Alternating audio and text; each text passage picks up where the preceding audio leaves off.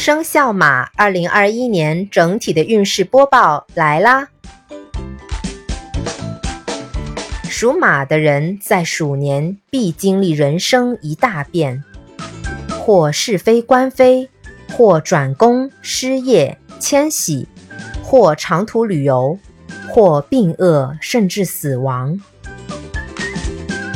如果马人在鼠年应验大变，代表在牛年会有更突破性的运道。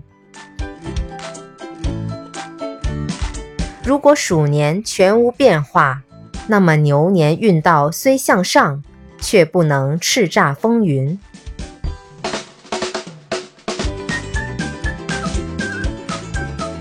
马人在牛年有吉星飞临，论运势属十二生肖之首。有升职、当权及科甲功名，但也有突发性的凶劫，因此在牛年盛运中也要步步小心，切勿贪胜不知输，要小心健康，同时也要小心理财，适合置业和储蓄。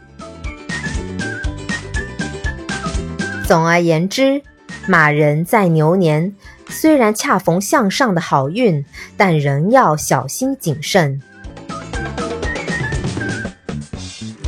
好啦，这期的分享就到这里啦，我们下一期讲一讲生肖狗在二零二一年的整体运势。